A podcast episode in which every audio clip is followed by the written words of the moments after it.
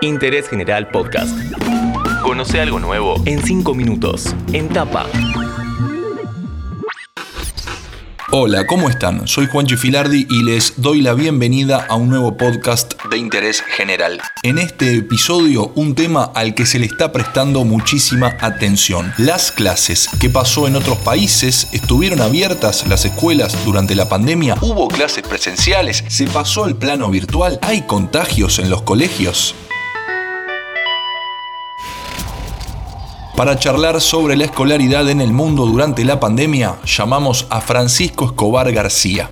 Hola, soy Francisco Escobar García, soy sociólogo y magíster en políticas públicas y me especializo en análisis comparado de política educativa.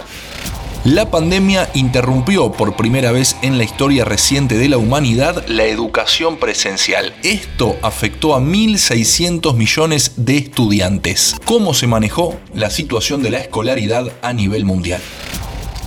Luego de los cierres de escuelas en marzo de 2020, la enseñanza virtual a través de plataformas y de la televisión se convirtió en las estrategias privilegiadas durante los primeros meses. Sin embargo, paulatinamente comenzaron a realizarse experiencias piloto e investigaciones científicas que nos dieron pistas sobre cómo reducir los posibles riesgos de la actividad presencial. Por ejemplo, durante abril en Francia, Inglaterra y Corea del Sur se mantuvieron abiertos los jardines y algunos niveles de primaria para apoyar a los hijos e hijas de trabajadores esenciales. Estas experiencias sentaron las bases para los primeros protocolos que permitieron el escalamiento progresivo en otros países de Europa y Asia y la eventual reapertura total desde septiembre.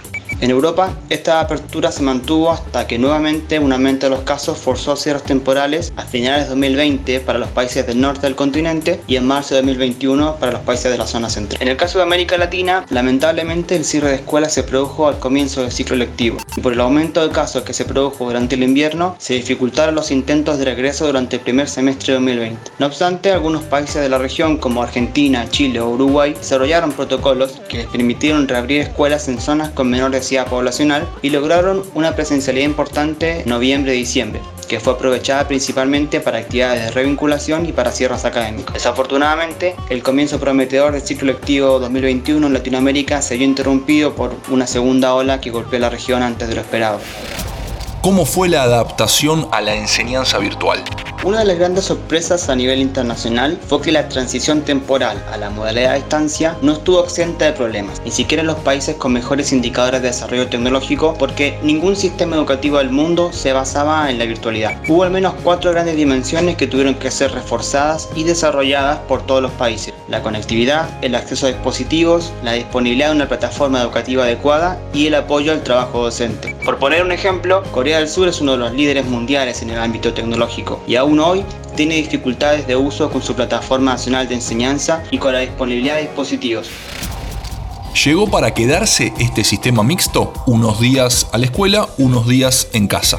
Claramente, las herramientas digitales fueron las principales aliadas para sostener la educación, por lo que es lógico que reflexionemos sobre el rol que cumplirá la educación a distancia de aquí en más, sobre la necesidad de desarrollar estrategias didácticas que aprovechen mejor su potencial y también sobre el papel que están jugando las empresas tecnológicas que están participando en la educación. También hemos visto en el debate una revalorización de la función docente y la identificación de algunas dimensiones socioeducativas que solo son posibles de desarrollar en la presencialidad, por lo que es natural que comencemos a pensar en la manera de sostener sistemas híbridos que saquen lo mejor de ambos mundos. Sin embargo, hay un aspecto que no siempre aparece en la discusión, que es el hecho de que esta crisis educativa no afecta a todos por igual, sino que tiende a reforzar las inequidades preexistentes. De esta manera, los hogares con menos recursos o los estudiantes que estén en entornos educativos más vulnerables tienen un acceso más limitado a los medios que permiten mantener la vinculación con la escuela.